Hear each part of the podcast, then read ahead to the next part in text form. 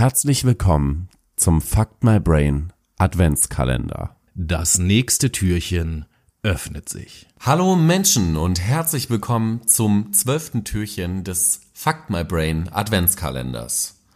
Norbert Hans Pölke war ein deutscher Polizist, der als Hammermörder 1984 und 85 bundesweit bekannt wurde. Er beging sechs Morde und vier Banküberfälle. Pölkes Eltern kamen nach dem Zweiten Weltkrieg als Flüchtlinge aus Ostpreußen nach Schwaben. Ihr Sohn Norbert und eine Tochter wuchsen in Geisingen auf. Die Familie war im Ort sozial nicht besonders gut integriert und wurde als asozial abgestempelt. Laut Aussage von Zeitzeugen sahen Eltern es nicht gerne, wenn ihre Kinder Kontakt zum Norbert Pölke hatten. Dieser versuchte daher, sich durch riskante Mutproben Respekt und Ansehen zu verschaffen. Trotzdem soll er aufgrund seiner Außenseiterposition einmal einen Selbstmordversuch unternommen haben. 1968 erfolgte die Scheidung seiner Eltern. Die Kinder zogen mit der Mutter nach Stümpfelbach.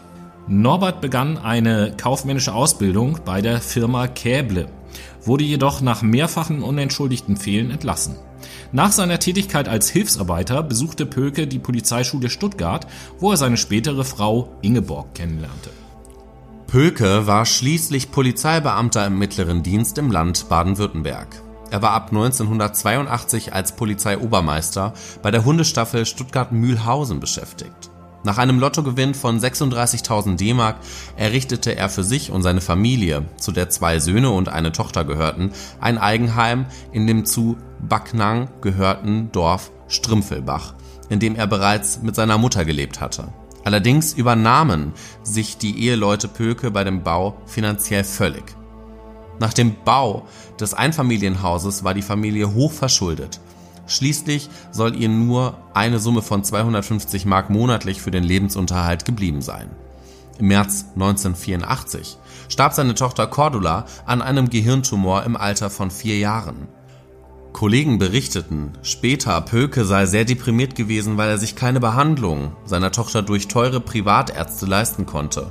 Möglicherweise glaubte er, mit entsprechenden finanziellen Mitteln sei eine erfolgreichere Behandlung des Kindes möglich gewesen. Kurz danach begann er eine Serie von insgesamt drei Raubmorden und vier Banküberfällen, von denen drei nach dem gleichen Muster abliefen. Erst lauerte er einem zufälligen Opfer an einem abgelegenen Rastplatz auf, um an dessen Fahrzeug zu gelangen. Dabei tötete er sein Opfer mit seiner Dienstwaffe einer Walter P5 durch einen Schuss in den Kopf. Nach der Tat fuhr er mit dem so erbeuteten Fahrzeug zu einer kleinen Bankfiliale, um diese auszurauben.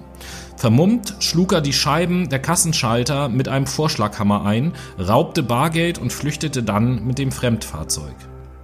Es ist unklar, inwieweit seine Ehefrau von diesen Taten wusste. Einerseits konnte er die Herkunft des Geldes mit Nebenjobs erklären, andererseits lagen die erbeuteten und ausgegebenen Summen deutlich über dem, was er als Wachmann nebenher verdienen konnte.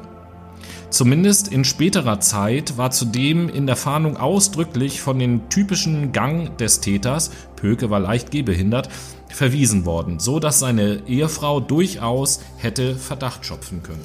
Die Mordserie versetzte die Bewohner im Raum Heilbronn-Ludwigsburg über ein Jahr lang in Angst. So wollten die Landwirte der Region nicht mehr alleine auf dem Feld arbeiten. Ein Forstarbeiter erging eine Dienstanweisung, nur noch zu zweit in den Wald zu gehen. Der unbekannte Täter wurde in den Medien bald als Hammermörder tituliert, obwohl der Vorschlaghammer nicht sein Mordwerkzeug war. Den ersten Mord beging Pölke am 3. Mai 1984 auf einem Parkplatz beim Gruppenklärwerk Heldenmühle bei Marbach am Neckar. Sein Opfer war der 47 Jahre alte Ingenieur und Handelsreisende Siegfried Pfitzer aus Aschaffenburg.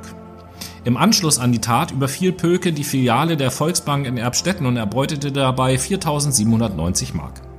Trotz intensiver polizeilicher Ermittlungen blieb die Suche nach dem Täter zunächst erfolglos. Am 21. Dezember 1984 verübte Pölke auf dem Waldparkplatz Rotthäle bei Großbottwar seinen zweiten Mord, dem der 37 Jahre alte Engländer Richard Withay aus Nürnberg zum Opfer fiel.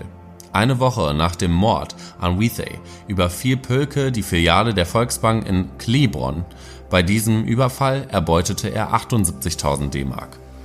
Die daraufhin gebildete Soko Hammer, die ihren Sitz im Schulzentrum Bottwar nahm, führte in der Folgezeit den bis dahin größten Polizeieinsatz der Nachkriegsgeschichte in Westdeutschland durch. In den nächsten vier Monaten gingen die Ermittler rund 540 Hinweisen nach und überprüften mehr als 1000 Personen. Am 5. Juli 1985 bat die federführende Landespolizeidirektion Stuttgart I in der Fernsehsendung Aktenzeichen XY ungelöst öffentlich um die Mithilfe der Zuschauer. Nach der Sendung, in der ein Verhandlungsfilm die bisherigen Morde und Überfälle rekonstruierte, erreichten die Kriminalpolizei aber keine entscheidenden Hinweise aus der Bevölkerung. Es wird vermutet, dass Pökes Ehefrau die Sendung gesehen hatte, darin wurde der vom Täter zurückgelassene Vorschlaghammer aus dem Besitz der Familie gezeigt und auf den charakteristischen Gang des Täters hingewiesen. Am 22. Juli 1985 beginnt Pöke seinen dritten Mord auf einem Wanderparkplatz an der L 1100 zwischen Ilsfeld und Flein, wo er den 26 Jahre alten Elektriker Wilfried Schneider aus Beilstein erschoss. Unmittelbar nach dem Mord versuchte Pöke, die Raiffeisenbank in Spiegelberg zu überfallen, musste jedoch ohne Beute fliehen. Nach dem dritten Mord erhöhte sich der öffentliche Druck auf die Polizei erheblich. Diese ging inzwischen dem Verdacht nach, dass der Täter aus den eigenen Reihen stammen könne. Im August 1985 wurde schließlich ein italienischstämmiger Polizeibeamter als Tatverdächtiger festgenommen. Schnell stellte sich jedoch heraus, dass dieser nichts mit der Mordserie zu tun hatte. Auch Pölke wurde im Rahmen der Ermittlung vernommen. Eine Reihe von Ermittlungsfehlern führte aber dazu, dass seine Spur zunächst nicht weiter verfolgt konnte am 27. September 1985 überfiel Pölke die Raiffeisenbank in Rosenberg, diesmal jedoch ohne sich zuvor durch einen weiteren Mord ein Fluchtfahrzeug zu beschaffen. Er erbeutete 11.000 Mark und flüchtete mit dem Fahrzeug eines Bankkunden. Aufgrund von Zeugenbeschreibungen konnte die Polizei diesmal ein Phantombild des Täters erstellen, das, wie sich später herausstellte, sehr große Ähnlichkeit mit Pöke besaß. Nachdem die Ermittler inzwischen die Dienstwaffe aller Polizeiangehörigen im Raum Stuttgart hatten, beschießen und mit den Projektilen von den Tatorten vergleichen lassen konnte, verdichteten sich Anfang 1985 im Oktober die Hinweise auf Norbert Pölke Angesichts seiner drohenden Festnahme tötete Pölke am 13. Oktober 1985 in seinem Haus in Stümpfelbach, Ludwigsburger Straße 26, zunächst seine auf der Couch sitzende Ehefrau mit einem Kopfschuss und dann im Kinderzimmer seinen im Bett liegenden älteren Sohn mit einem Schuss in das Gesicht. Anschließend flüchtete er in seinem Privatwagen zusammen mit seinem jüngsten Sohn in die italienische Küstenstadt Birindisi. In dem zu Fasano gehörenden Hafenort Torricanne tötete er schließlich am 22. Oktober 1985 seinen Sohn mit einem Schuss in das Gesicht und anschließend sich selbst per Kopfschuss